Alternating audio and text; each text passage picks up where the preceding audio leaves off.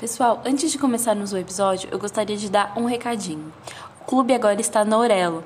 A Orelo é uma plataforma onde cada play ajuda um podcast. Então, se vocês puderem nos escutar por lá, nós vamos ficar extremamente agradecidas.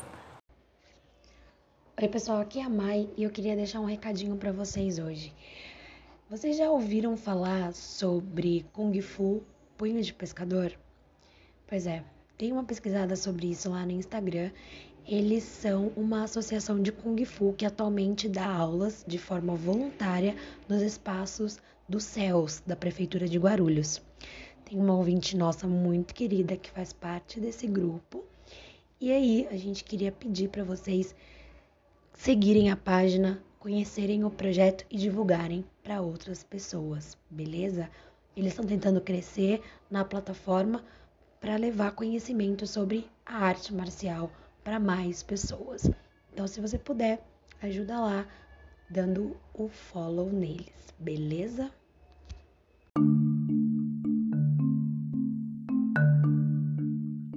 Olá, pessoal, eu sou a Mai. E eu sou a Nath. Sejam muito bem-vindos ao Clube do Terror.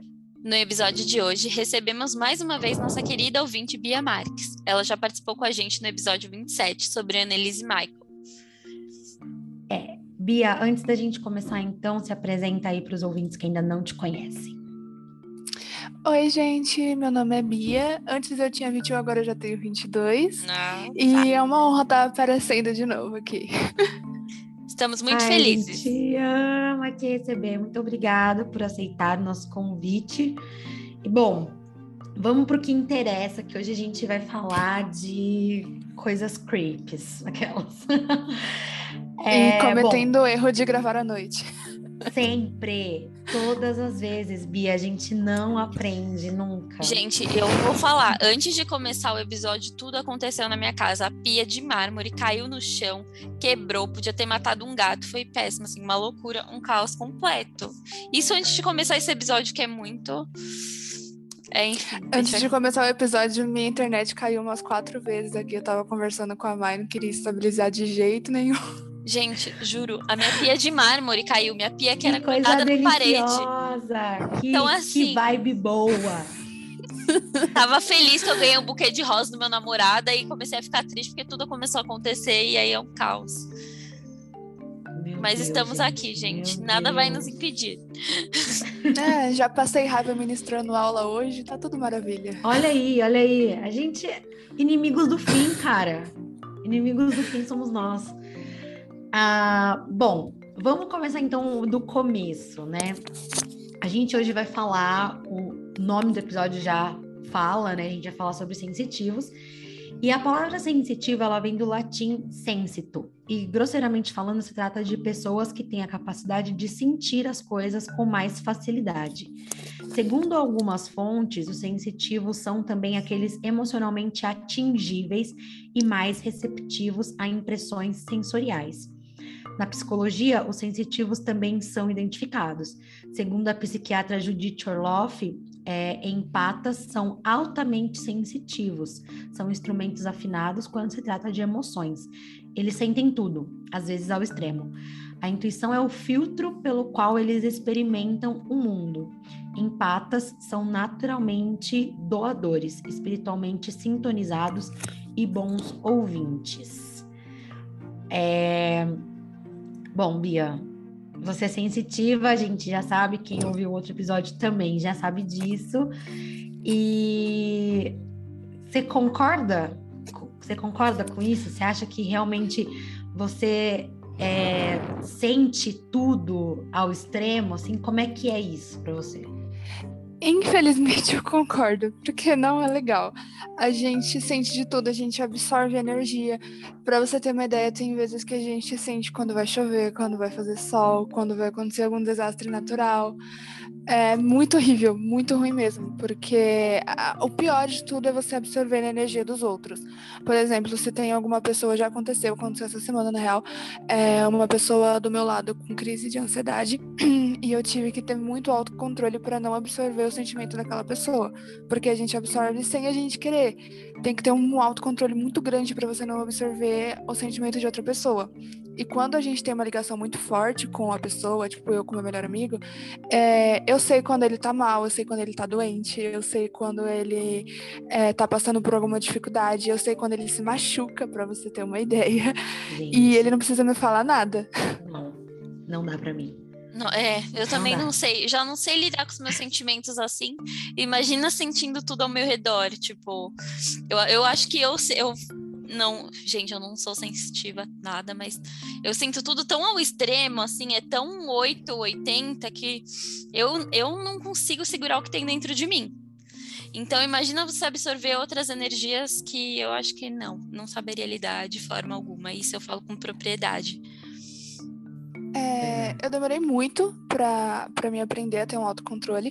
Quando criança eu era totalmente sem filtro, ainda sou, mas eu era muito mais sem filtro. Por exemplo, é, eu chegava em alguns lugares com a minha mãe, a minha mãe tinha uma oficina quando eu era criança, e chegava algumas bordadeiras, algumas pessoas assim em casa, e eu falava na cara, eu falava, mãe, essa pessoa não é boa, mãe, essa pessoa não é legal, mãe, essa pessoa não gosta da senhora. E, tipo, totalmente sem filtro, na cara da pessoa, eu falava isso. E a mãe, tipo, Bianca, para! E a gente também enxerga muito, principalmente quando a gente é criança, a gente enxerga muito o outro lado. Então, tinha muitas das vezes que a gente estava em lugares assim, que eu falava pra minha mãe, ó oh, mãe, aquela pessoa não é desse mundo. Ó oh, mãe, aquela pessoa aqui também não é desse mundo. Que Do isso? nada, pensa, a criança de 5 anos falando isso pra você. Não dá, gente. Mas assim, gente, as pessoas devem estar se perguntando agora o que são empatas que, segundo o site Mega Curioso, as empatas são basicamente pessoas com uma sensibilidade extrema e que conseguem sentir as energias do ambiente e das pessoas que as cercam. Costumam ter grandes variações de humor, uma vez que a forma como se sentem é influenciada por sons, cheiros, lugares, animais e, inclusive, por aspectos climáticos, como a Bia falou. Por causa dessa hipersensibilidade, sentem-se sobrecarregadas frequentemente. E devido à sua alta sensibilidade, pessoas empatas tendem a ter problemas de ansiedade e convívio social, por serem como esponjas emocionais. Ficam sobrecarregadas e absorvem os sentimentos de pessoas estranhas, inclusive. Foi o que a gente acabou de falar, que Exato. inclusive eu falei que eu não aguentaria essa carga toda, porque eu já não aguento com os meus. Imagina com os das outras pessoas. Eu não consigo. Com... É. Ó, é muito complicado, gente. E, e isso, assim, é... isso a gente está falando ainda um pouco da visão da psicologia. Então, uhum. Bia, fala pra gente como que é, é... o, que, o que, que você passa, né? Assim, você tem crise de ansiedade, você tem, sei lá, depressão, alguma coisa assim, e você acha que isso tem a ver com o fato de você ser sensitiva também tem alguma relação? Ou você acha que é separado isso? É tudo junto e misturado, gente. Eu tenho ansiedade, sim, eu tenho depressão desde os 7, 8 anos por aí. A depressão foi, foi pré-diagnosticada quando eu tinha uns 12 anos. E é como, como eu sempre falo aqui, é como a minha mãe diz, a gente que é sensitivo, a gente paga um preço enorme, porque a gente absorve das outras pessoas. É, a gente fica mal pelas outras pessoas. Um fato curioso que eu vou contar aqui é que um tempo atrás, faz pouco tempo na verdade, eu fiz uma viagem astral para para poder ver uma pessoa que estava mal e eu falei que essa pessoa estava chorando e eu comecei a chorar aqui. Eu estava no plano astral, do lado da pessoa, essa pessoa começou a chorar e eu comecei a chorar na frente da minha mãe e eu não estava aqui, eu estava em outro lugar. Meu maior medo da vida. Gente do céu, meu maior medo da vida é entrar numa viagem astral sem Sim. saber que eu entrei, assim, sei lá. Ficar que nem um tipo, filme. Ou Sobrenatural, Sobrenatural que é um Esse filme que a gente mesmo. cita muito aqui, que a Mai, inclusive, fez o um episódio solo dela, falando sobre viagem astral. E, gente, eu também morro de medo dessas coisas. Ai, não gosto nem de comentar. Sim, porque no filme, na verdade, é, depois a gente vai estudar, vai, vai entender, a gente sabe que é, requer uma preparação e tudo mais, né? Para que você é, faça isso. Mas nos filmes, quando a gente vê, parece que é um negócio assim, né? Dormiu, foi. acabou.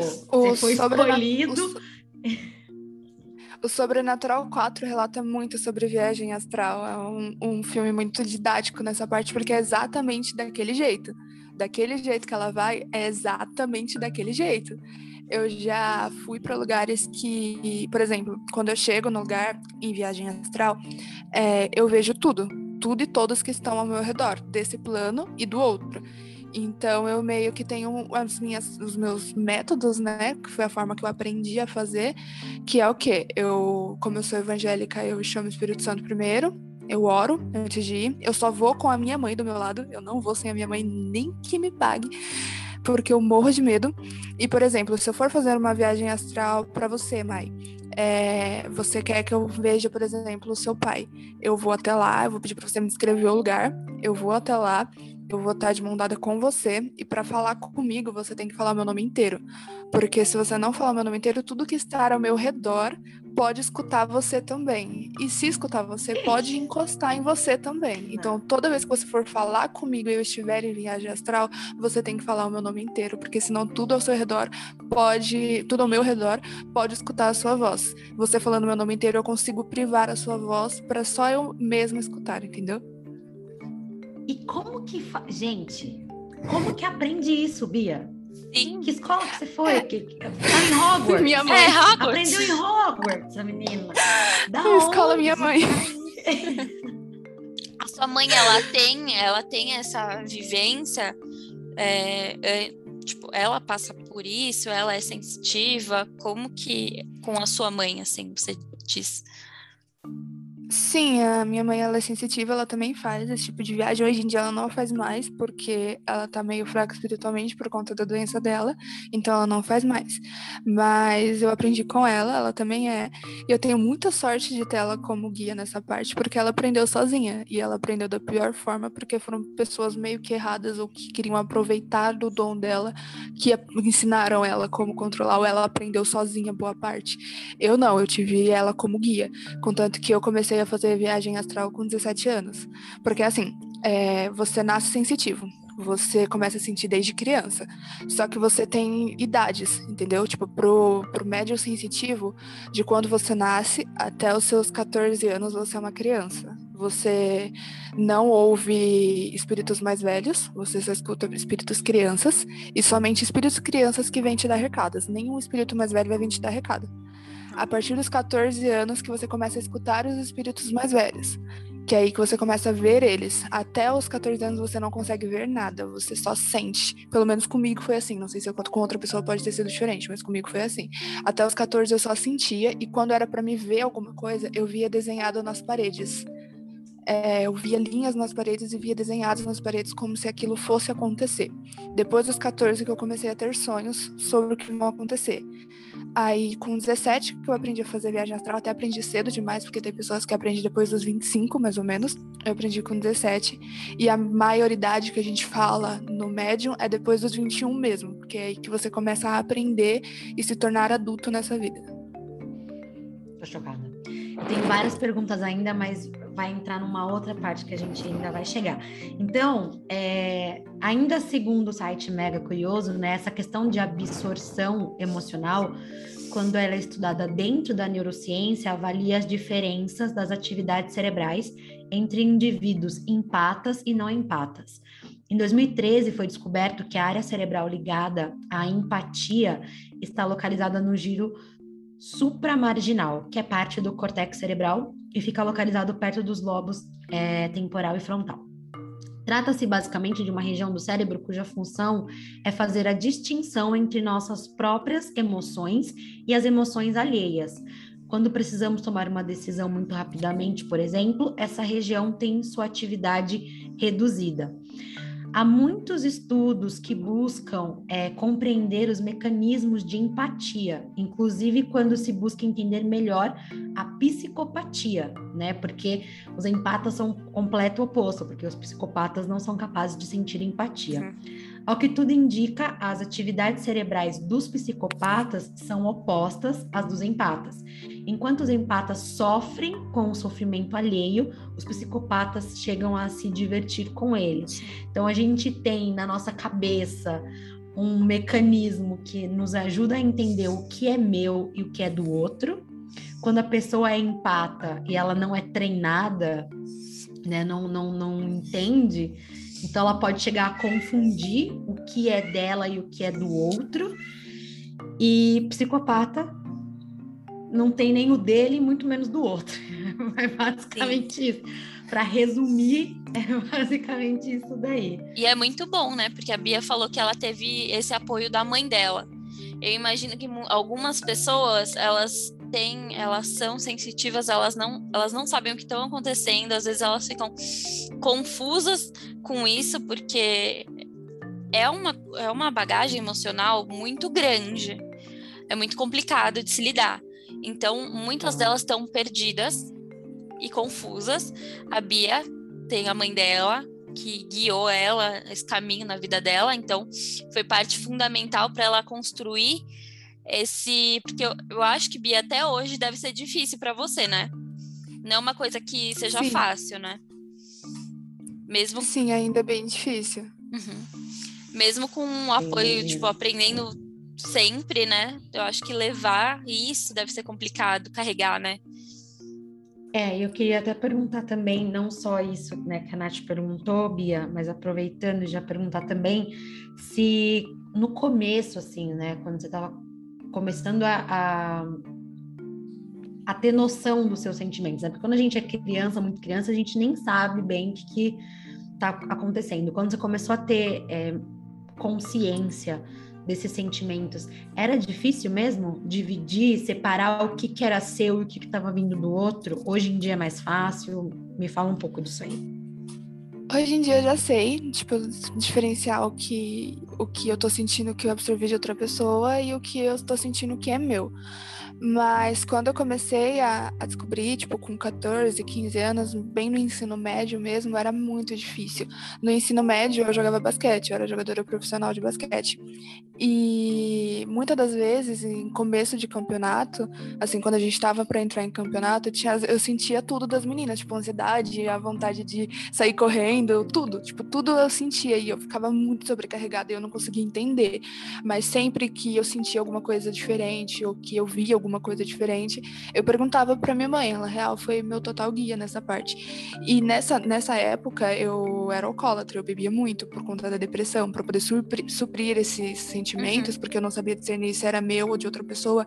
Eu me embebedava, eu tomava muito álcool, vodka principalmente, e eu tentava me embebedar para não sentir isso, para não sentir os sentimentos dos outros. Eu achava que eram meus, mas não eram, porque tinha hora que eu me perguntava, mas por que, que eu tô sentindo isso se eu não faz parte de mim, entendeu? Gente, eu comecei não, a me entender fazer... com 17 anos.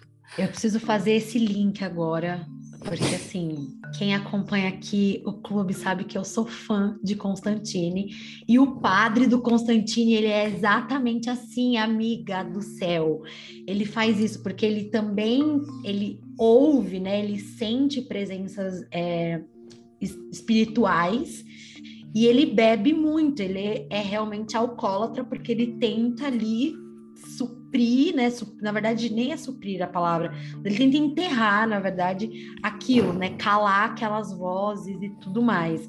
Então, eu já vi no filme isso daí que você passou, Lia.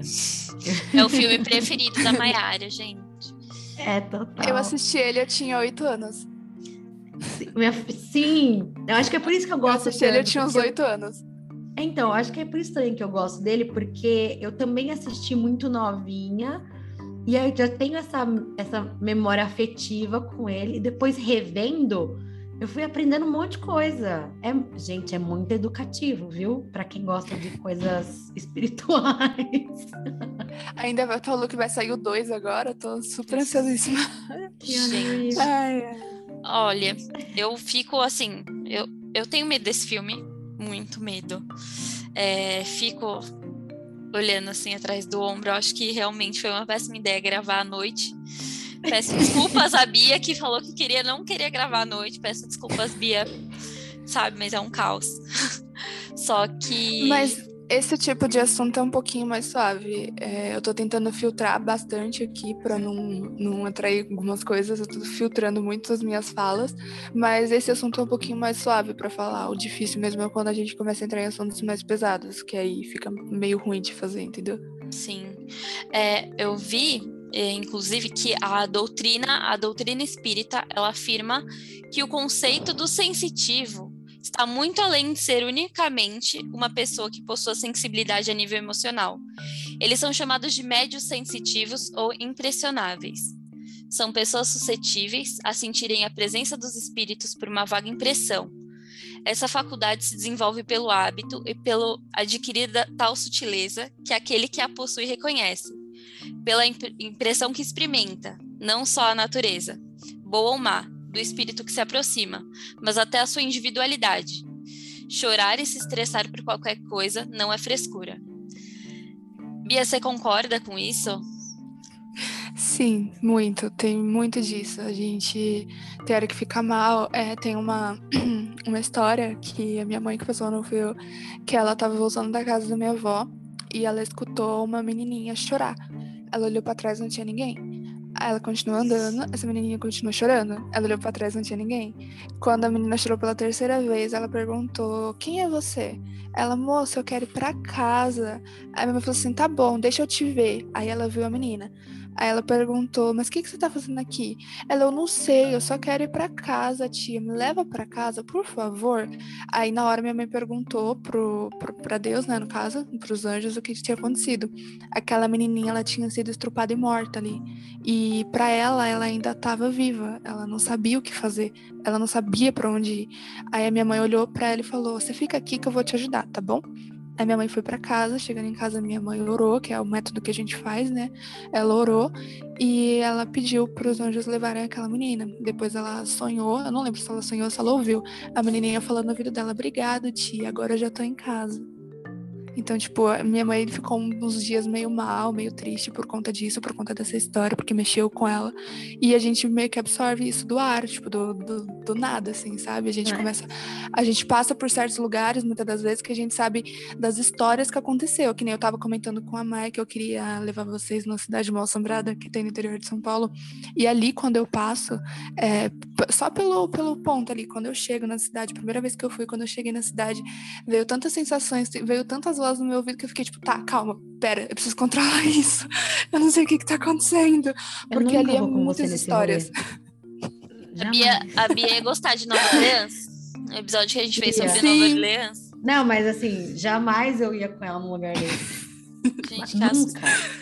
Assim, jamais. É muito legal, é... pô. Tem umas cachoeiras ah, claro. mal lindas. Ah, legal.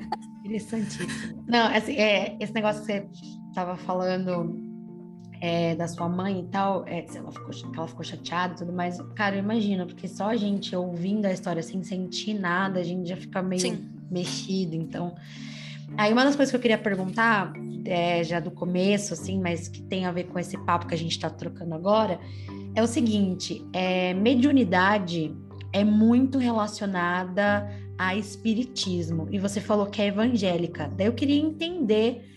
É, como que isso funciona, né, dentro do dentro do cristianismo, porque o que a gente conhece é muito o que se fala dentro, né, da, do espiritismo. Sim, é muito dentro do espiritismo, mas assim, as pessoas que linkam isso ao espiritismo, como eu já tinha comentado com você mais uma vez. Ê, Atena, me deu um susto aqui. Ela latiu. Ela latiu Cara, pro nada, velho. É isso que acontece no programa ao vivo, entendeu? É isso. Ai, meu Deus. reais. Ó, graças a Deus estão todos aqui, ó. Desmaiados. Não, e ela latiu pro Max, que é o gato que fica aqui. Por isso que ela latiu. Graças a Deus é o gato. Ai, meu Deus. Bom, gente. É. gente, obrigada, Deus. É porque tem um gatinho que fica aqui no quintal, aí eu acabei dando o nome dele de Max, tá ligado? que ele ficou aqui, oh, eu acabei nomeando o gato. voltando, calma. Alma voltando pro, pro espírito. Alma voltando é. pro corpo aqui. Espírito centralizando de novo. Porque depois dessa. Ai, ai. Perdi o fio da meada. Bom, a gente estava falando da vamos lá. questão do espiritismo. Então, o espiritismo, é, a mediunidade ela é muito linkada assim ao espiritismo, mas as pessoas que linkam ao espiritismo isso, porque como eu já tinha comentado com a Mai, é, eu já fui do espiritismo, eu já fui do candomblé, eu já fui na umbanda, só que você tem que saber usar isso, que nem eu uso eu falei os meus métodos, né, certo? Eu sempre oro, eu oro Salmo 91, eu chamo os anjos, eu chamo Jesus na minha frente, eu chamo o Espírito Santo. Mas no Espiritismo eles chamam os guias, no Candomblé também eles chamam os guias. Então cada um tem o seu método de usar. O meu método de usar, o meu método de fazer é esse. Foi o método que eu fui ensinada e é o método que eu faço. Mas tem outras pessoas que fazem diferente. Eu tenho uma amiga que ela é do Candomblé, ela recebe e ela faz de outra maneira, só que ela entende a minha maneira de fazer também. Legal. Isso, não, isso é super interessante, porque a gente não está acostumado a escutar sobre a mediunidade dentro do cristianismo, né? Mesmo sabendo que é, religiões são espirituais, né? É, é sempre. Então não importa se é católico, se é budista, se é, enfim, sempre está muito voltado para o espiritual. Então, eu não sei por que, que a gente tem essa estranheza, né? Dessas coisas acontecerem dentro da, do cristianismo. É, uma coisa que eu falo, que eu vou falar aqui também para os ouvintes, é que, beleza, eu sou evangélica, mas eu não prego a minha religião para as outras pessoas. Eu prego o que Jesus falou. Jesus não tinha religião, Jesus era Jesus, tá ligado? Ele não tinha religião, ele abominava a religiosidade na real.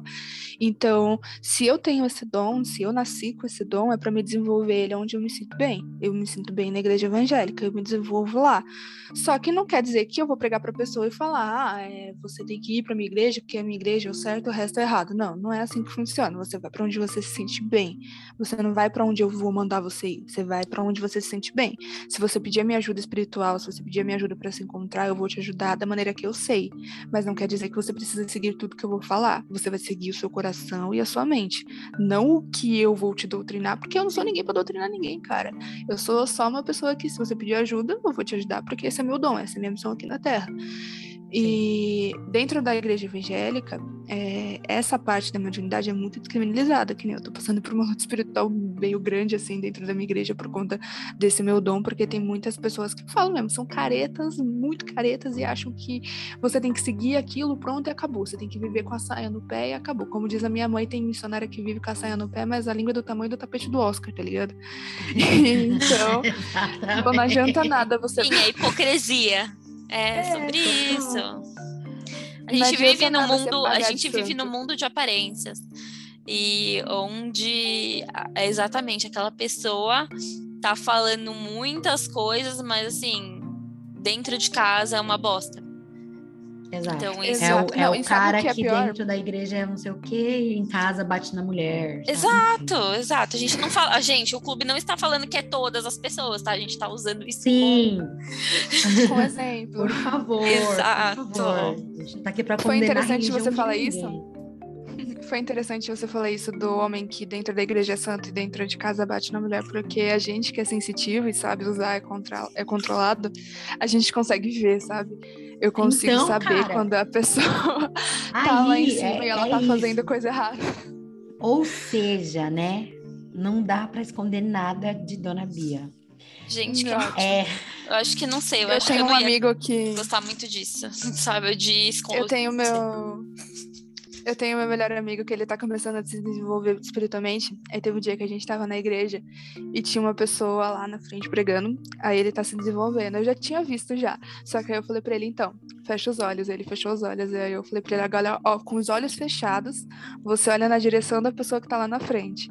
Aí ele olhou, eu falei, o que, que você tá vendo? Aí ele falou assim, eu tô vendo uma, um espírito preto saindo da boca dela e eu tô vendo várias coisas estranhas na frente dela. Eu falei assim, então, isso daí é a maldade que ela faz. Aí ele abriu os olhos e, tipo, ele tava vendo ainda.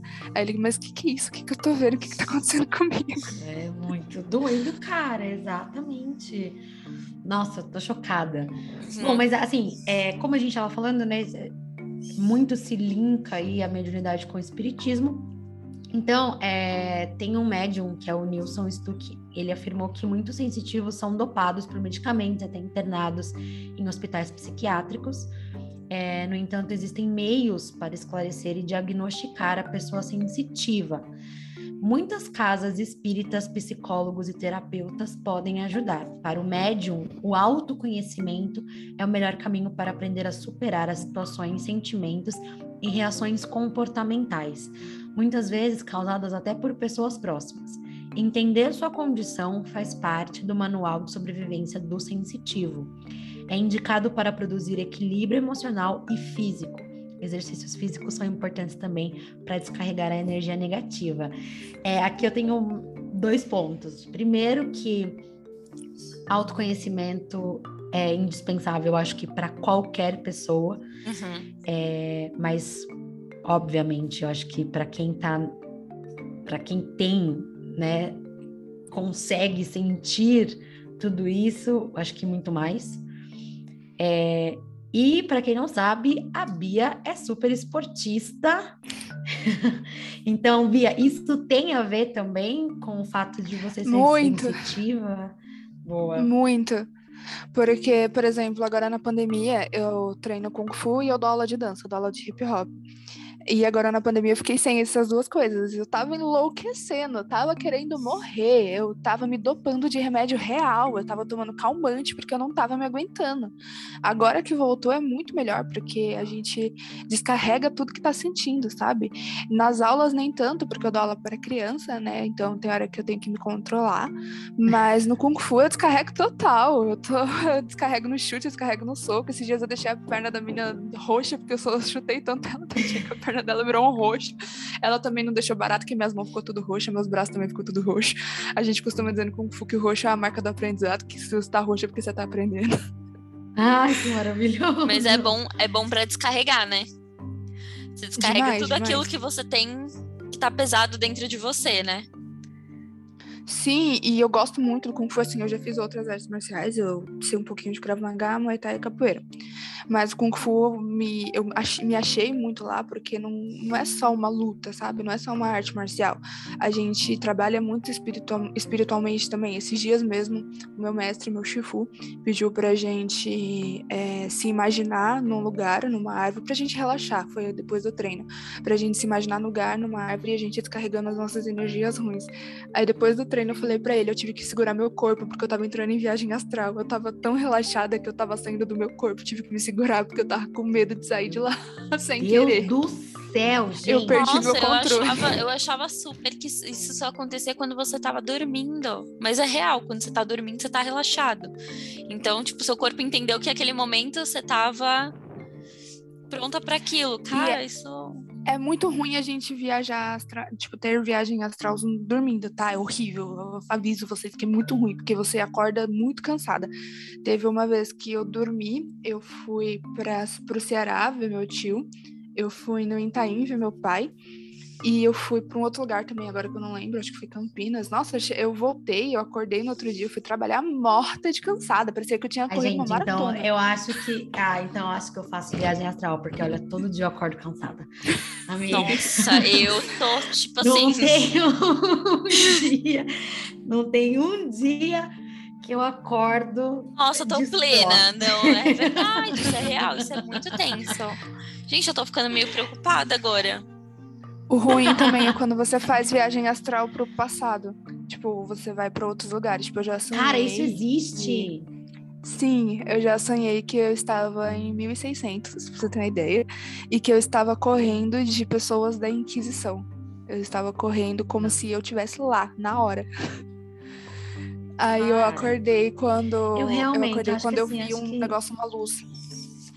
É, eu acho que é, é, Deus é muito perfeito, realmente, porque assim, cara, eu não poderia ter esse dom.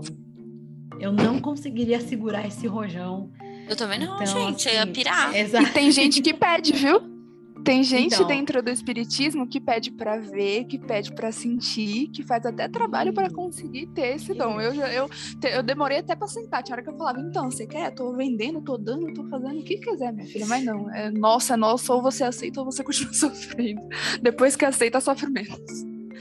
Exatamente, cara. Tem gente que é aquilo que não tem, né? Não tem jeito, que é de qualquer jeito, de qualquer forma. Não, não importa qual são os, as consequências do que tá vindo junto. Não é, é que seja um dom ruim, mas você tem que trabalhar é muito, você tem que trabalhar muito em é. você, você tem que ter alguém para te guiar, para você não ficar confuso, para você saber lidar com aquelas sensações, com o que acontece ao seu redor. Você tem que. É uma, é uma coisa muito pesada. Isso, isso que a gente está falando, gente, a gente, é uma coisa que, para carregar, deve ser complicado demais. A gente vai falar, voltar a falar isso. Deve ser muito complicado. Então, gente, se você que está nos escutando, vê, sente, é. chama a gente, conversa com a Bia, ela é ótima que a gente Exatamente. vai. Não carrega esse fardo sozinho. É, e ó, gente, sensitivo também tem a capacidade de reconhecer a pessoa do bem ou do mal, que nem a Bia tava falando. Ele percebe a energia dos outros e os ambientes pesados, principalmente os urbanos. Os chakras, que são centros energéticos que representam aspectos diferentes da natureza corporal, mental, emocional e energética das pessoas ficam afetados quando os sensitivos entram em um ambiente pesado.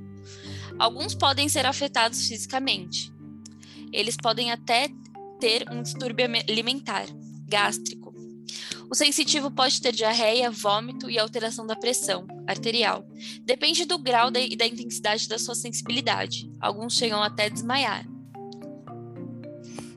Imagino Nossa, como foi quando é no é começo eu desmaiava. Coisa... Aí, ó. Não é só uma coisa tipo emocional, né? Tem porque querendo ou não, tudo que tá mexendo com o nosso emocional muitas vezes reflete no nosso corpo. Então acho que isso faz muito sentido. Uhum.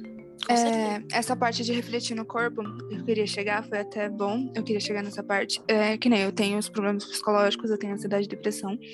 E a gente tem muito problema psicológico, a gente tem muito problema físico também, que nem eu tenho, eu tenho lupus, que é uma doença no sangue, a minha mãe também tem, dói, que é uma beleza, dói demais. Eu tenho insuficiência renal crônica também, que eu fiquei um bom tempo, assim, uma, uma breve é, do meu testemunho ali. Eu descobri a insuficiência com 15 anos, eu fiquei 3 anos de cama, eu cheguei a pesar 37 quilos, eu parei de andar, eu desaprendi a andar, eu parei de comer sozinha, eu parei de tomar banho sozinha, eu fiz meu ensino médio em cima da cama. Com 17 anos, é, falaram para mim que eu tinha que fazer uma, uma, cirurgia de vida ou morte. Eu tava com 45 quilos e eu tinha que chegar a 50. Mas eles resolveram fazer a cirurgia com 45 quilos. Quando chegou no dia da cirurgia, eu tava na mesa já, pra, assim, tava pra entrar, né, na, na cirurgia. E o médico olhou para mim, a gente fez a última ressonância, ele olhou para mim e falou: "O seu rim desinchou, meu rim ele tava do tamanho, nosso rim ele é pequeno, né? Meu rim ele tava do tamanho de uma laranja, tipo, ele tava do tamanho de uma laranja grande já. Ele ia explodir dentro de mim. E uma noite antes do, da cirurgia, eu e minha mãe a gente foi na igreja, a gente orou e eu senti como se alguém tivesse arrancando o meu rim fora. Eu senti como se alguém estivesse colocando a mão lá dentro e fazendo uma cirurgia dentro de mim sem anestesia. Foi uma dor surreal eu desmaiei, eu voltei, depois no outro dia a gente foi pro hospital, depois da última ressonância para poder fazer essa cirurgia, o médico olhou para minha cara e falou: "Seu rim desinchou e você não precisa fazer a cirurgia". E nessa cirurgia tinha 90% de chances de eu morrer.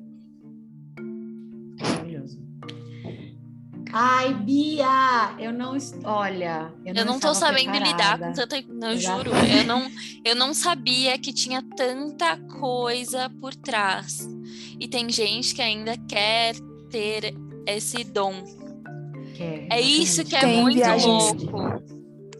Tem viagens que a gente faz, que nem eu fiz um, um tempo atrás, agora um tempo, faz pouco tempo, que eu fui empurrada de volta, porque eu precisava voltar, porque eu, uma coisa ruim que estava ao meu redor, ele iria me ver, ele estava começando a conseguir me enxergar de onde eu estava, e um espírito bom do lugar que estava lá, ele me empurrou de volta. Eu fiquei uns dois dias com dor de cabeça, porque eu fui empurrada de volta, e dói muito quando você é empurrada, quando você levasse um soco na cara quando você é empurrado de volta, porque você volta sem preparação. E quando você sonha ou quando você sente, por exemplo, que alguém vai morrer, que alguém da sua família ou alguma coisa vai acontecer, você fica mal, você fica mal durante dias. Quando você ora por uma pessoa, você absorve o que a, pessoa tá, então você fica mal por dias. Quando a minha mãe ora em alguém ou eu oro em alguém, a gente fica mal.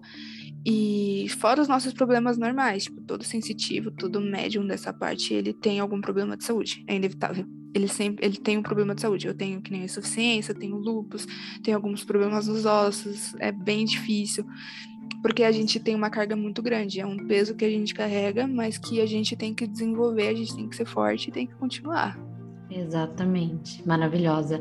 Bom, eu acho que então, para a gente encerrar de uma forma mais leve, mais Eu, tranquila, para a gente dormir em paz, Eu tô a super Bia vai falar, a Bia vai contar pra gente como ela lê a Nath e eu. Bora, Bia, agora é com você. Tá, quem quer ser a primeira?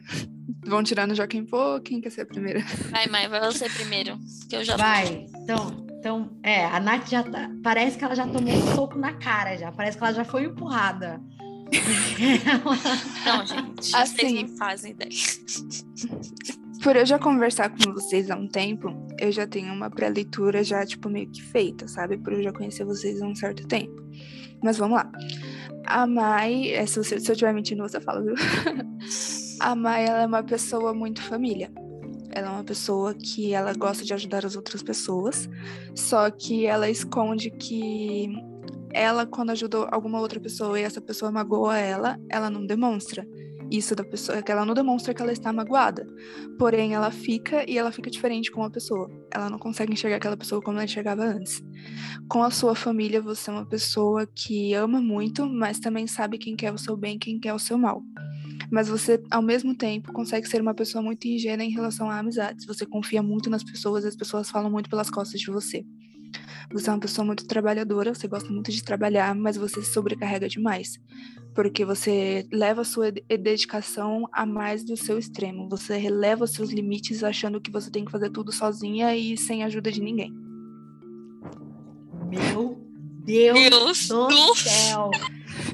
Eu vou falar isso, eu vou falar pra minha mãe escutar esse episódio, porque, gente, Ih, eu tô é chocada. real. É 100% real. Amiga, eu não tenho nem. Eu tô. Não, eu tô. nem não, ela nem te leu. Ela, ela te leu. Você me leu. Eu tô assim. Agora vai, agora joga na Nossa. cara da Nath. Pode jogar, vai. Estou preparada. A Nath também é uma pessoa muito família. A pessoa mais importante da vida dela é o filho dela. Ele é uma pessoa que não foi esperada, mas quando chegou, ele mudou totalmente a vida dela. Ele é um anjo na vida dela, um anjo que veio para te ensinar e te mostrar como ser uma pessoa melhor. Porque antes dele, você estava sem rumo na vida. Você não sabia o que você queria e você não sabia o que fazer. Você estava passando por um problema espiritual muito grande antes do seu filho nascer e ele que curou esse problema espiritual e te deu sentido para a vida, porque se ele não tivesse nascido, você nem aqui estaria. Você é uma pessoa muito família, por mais que você queira se relacionar com as pessoas de, de bem assim, você é muito seletiva. Você tem medo das pessoas fazerem mal para aquele seu bem mais precioso, que é o seu filho. Você pode até gostar de algumas pessoas, mas até agora veio algumas pessoas que não te respeitavam e não respeitavam o seu querer. Você, como a, Mai, você é uma pessoa muito família, mas tem muita gente na sua família que não aceita você do jeito que é, que acha que você não vai conseguir ser o que você quer e que duvida muito de você. E são pessoas próximas e te machuca por conta disso. Te machuca o fato da pessoa não acreditar em você. Por isso que você se apega muito às suas amizades. Mas eu falo para você ter cuidado com algumas das suas amizades, porque elas falam bem de você na sua frente e falam mal de você pelas suas costas. A pessoa que você tá atualmente, ela realmente gosta de você, ela realmente está com você porque ela quer, só que você ainda tem que lapidar essa pessoa, porque ela ainda tem que entender como você é, o que você quer e caminhar junto com você. Se ele não se encontrar na vida, do je... ele ainda não se encontrou, a pessoa que está com você. Se ele não se encontrar na vida, e você sabe do que eu estou falando, é, vocês não vão ter um futuro muito bom. E sem... tem alguns ex seus que não gostam de você, que falam mal de você, e já teve pessoas que fizeram trabalhos para você para poder te matar, para poder fazer mal para você, mas você tem um espírito muito forte. Você tem um anjo protetor, você tem um anjo da guarda muito forte. Então essas coisas ainda não chegaram até você. Você pode até ter sentido resquícios como resquícios disso, como uma doença, uma gripe, mas nunca chega fortemente em você, porque você tem um anjo protetor muito grande. A pessoa que mais ora por você é a sua mãe. Bia. Assim, Eu achei que a Nath ia estar chorando já. eu não, eu hora. quero chorar, você não tá entendendo. Eu sei. Eu tava pensando nisso. Tipo, gente, o meu. Gente, é sério, eu juro por Deus. Meu anjo é tão forte, mas tão forte que tudo, mano. Tudo, ó, eu posso ter vários problemas aqui, ó, várias coisas. Posso citar, mas ele é tão forte que ele me protege de tanta coisa que eu imagino que tenha ruim. Porque, assim, incomoda algumas coisas. Felicidade incomoda as pessoas. Elas nunca querem te ver bem, melhor que elas. Então, eu sinto isso. Eu sinto que essa maldade ela me ronda de verdade, de fato. Que ela não chega até mim porque meu santo é muito forte. Nossa, glória a Deus. Ai, gente, gente, eu falei que a Bia, gente ia terminar. Eu tô chocada, assim, Bia. Você falou, mano.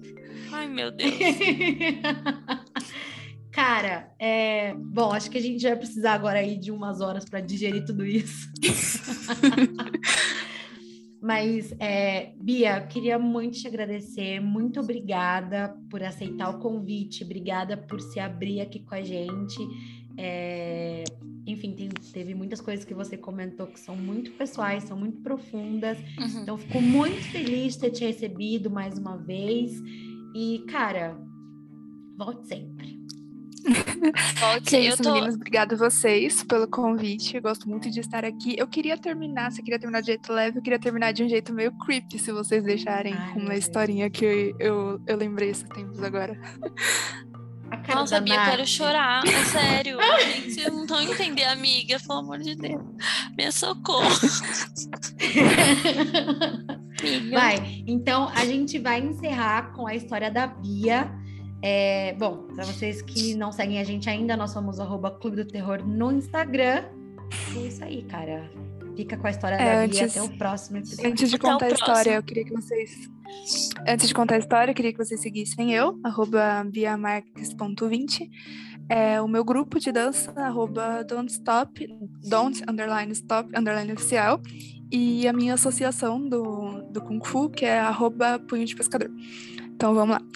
É, esses tempos agora, eu lembrei uma memória meio que desbloqueada, que quando a minha avó faleceu, eu tinha oito anos de idade, e eu lembro que eu estava brincando de pega-pega no dia do enterro da minha avó no cemitério. Eu estava brincando com os meus três primos, e eu andei entre os túmulos, e no dia estava muito calor. Do nada ficou totalmente nublado, ficou totalmente como se eu estivesse em outro lugar. Apareceu uma criança, essa criança me chamou para brincar. Na hora que eu olhei para essa criança, que eu olhei para a cara da criança, eu falei: "Não, eu não vou, obrigada". E o meu primo veio e me puxou pra mim ir embora. Aí eu encontrei com ele, né? Fui embora, tudo pra mim. Eu tinha passado, tipo, cinco minutos ali. Tinha passado meia hora que ele estava me procurando. E eu tinha entrado nesse looping que eu não sabia o que estava acontecendo.